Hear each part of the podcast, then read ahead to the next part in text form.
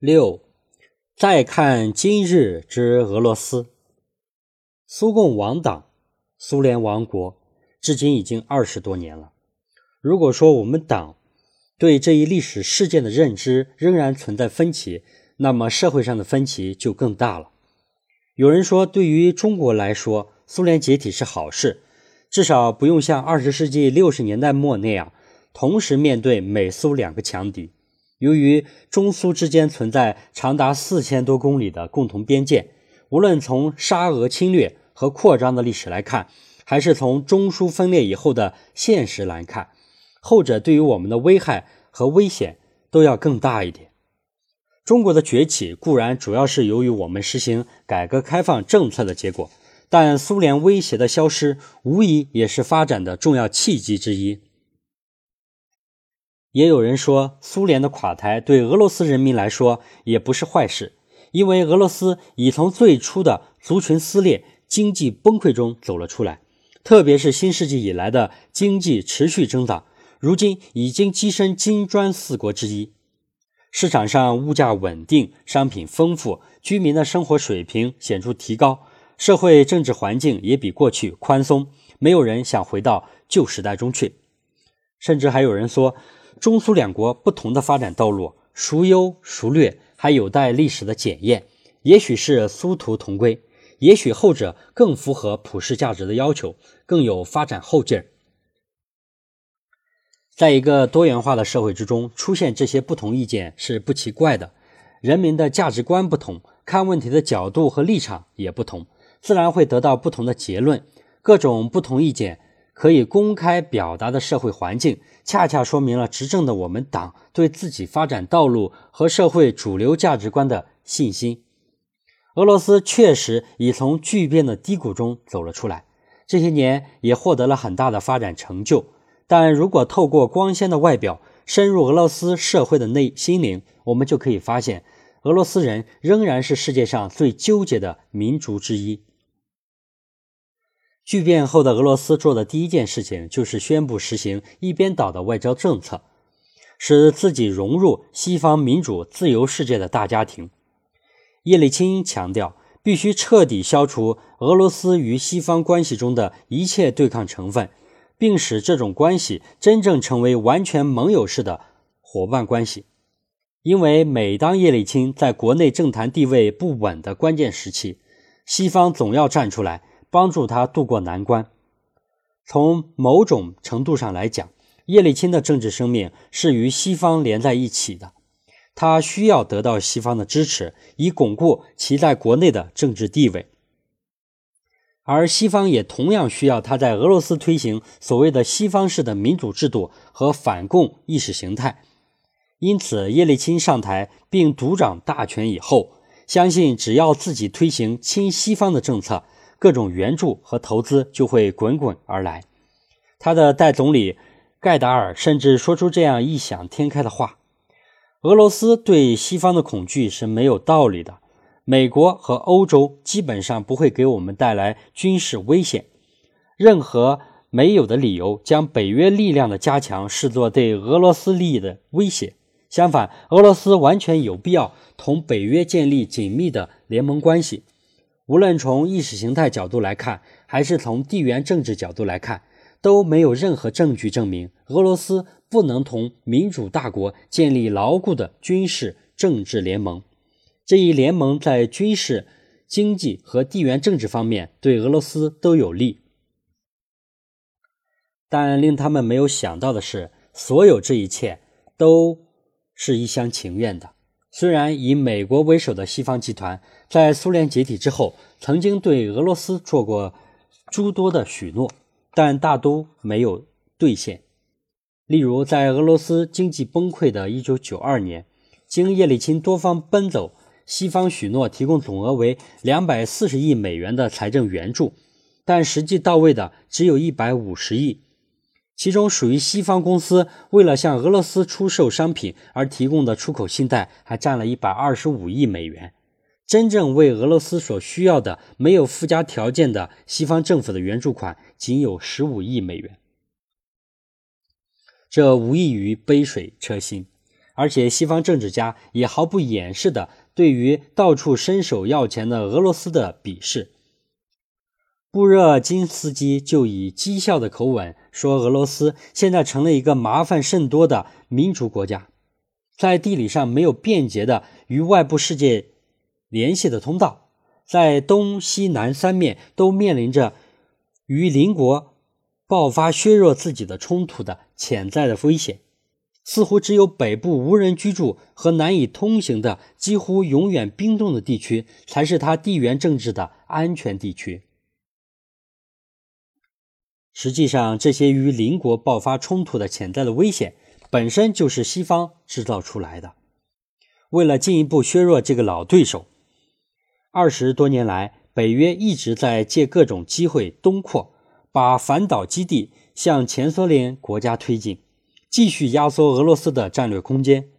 即使驻有俄罗斯最后一个海外军事基地的国家叙利亚的巴沙尔·阿萨德政权，如今也在西方国家和亲美的阿拉伯国家策动下遍地战火，众叛亲离，在劫难逃。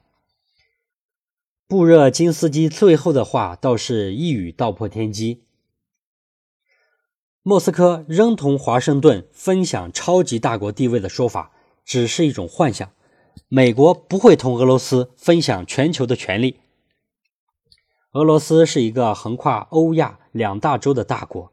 如今却发现自己既不属于东方，也不属于西方，就是与当年曾患共于难前苏联的加盟共和国，也是龌龊多于合作。如同索尔尼，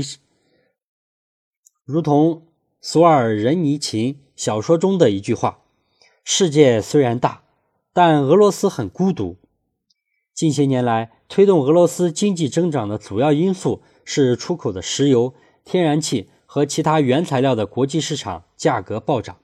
但除武器出口之外，俄罗斯的外贸更多的表现出了发展中国家靠原料和能源输出的特征。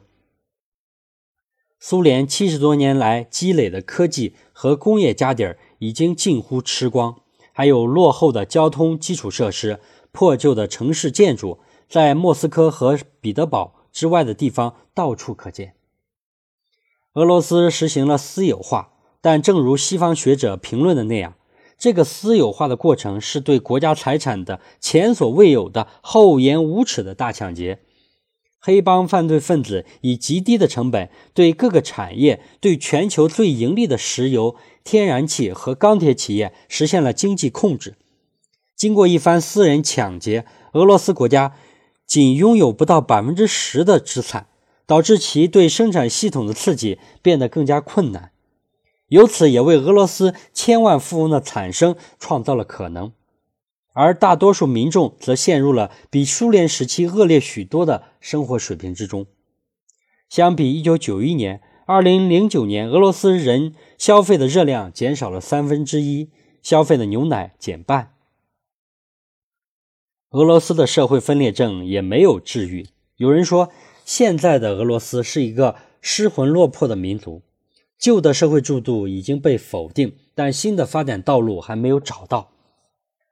社会主义的意识形态已经被边缘化，而全盘西化的政治。理想又和封建专制传统浓郁的俄罗斯的政治现实相距甚远。民主、自由、法治、平等，对俄罗斯人似乎都是奢侈品。在巨变中获益的富人也没有安全感。俄罗斯的资金外逃和富人移民在全世界居于首位，而留在国内的看不到前途和希望的人民也不可能有凝聚力。社会上蔓延着“今朝有酒今朝醉”的气氛。俄罗斯领导人公开承认，俄国是全世界腐败最严重的国家之一，警察腐败、海关腐败、官员腐败都是举世闻名的。俄国《每日商报》二零一零年八月二日报道称，根据“干净之手”社会组织的报告显示，腐败黑手的百分之九十伸向国家和公共服务领域。据估算。俄罗斯官员贪污金额约占到国内生产总值的百分之五十，与世界银行公布的百分之四十八的数据非常接近。而商人被腐败活动榨取的金额几乎占到了收入的一半。俄罗斯是一个具有强烈的民族自豪感和爱国主义情节的民族。二零零六年对俄罗斯青年的一份调查显示，当国家面对危险时候，准备拿起武器保卫祖国的人约占百分之六十四，远远多于欧洲其他国家的同龄人平均百分之三十四的比例。因此，有的专家说，假使爆发军事冲突，俄罗斯取胜的机会将大于其他欧洲国家。时至今日，俄罗斯人都无法接受自己已经变成了世界二流国家的现实。为什么俄罗斯出现了斯大林热，并非像我们有些同志一厢情愿的那样认为，要求为斯大林恢复名誉，啊，洗掉赫鲁晓夫一伙强加到斯大林头上的不实之词，而是俄罗斯人对斯大林时代苏联强国地位和反法西斯战争辉煌胜利的怀念。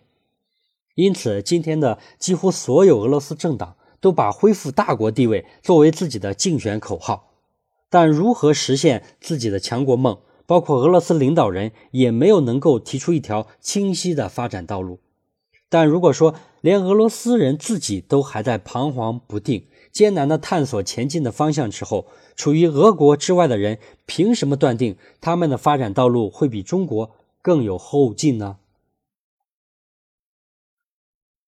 一百多年前，俄罗斯哲学家恰达耶夫在自己的哲学信札中做出了一个惊人的预言：我们是被以某种方式开除了的民族，我们属于这样一种类型的民族。这类民族不在人类之列，他们的存在只是为了给世界提供某种重要的教训。当然，我们提供的教训是不会被人抛弃的。但是，又有谁能说得出我们何时才能成为人类的一员？我们究竟要经受多少磨难，才能实现我们的使命？一个能够产生具有如此深邃历史眼光和强烈忧患意识的杰出人士的民族，一定能够复兴，一定能够寻找到适合自己的发展道路，是毋庸置疑的。而恰达耶夫的预言同样给我们以启示，一如这个民族常常为人类历史提供教训一样，苏共的失败也是这个民族为世界、为共产党人提供的又一个重要的教训。只要我们始终保持真诚而理性的研究态度，也许能从苏联的轨迹中寻索出一定道理，有助于我们的社会较顺利的转型。恩格斯曾说：“一个伟大的民族，一个伟大的阶级，任何一种学习都不如从自己所犯错误中的学习来得快。只要我们中国共产党人能把苏共失败的教训转变为自己的财政财富，就一定可以带领中国走向新的更大的辉煌。这也是历史的辩证法。”全书完。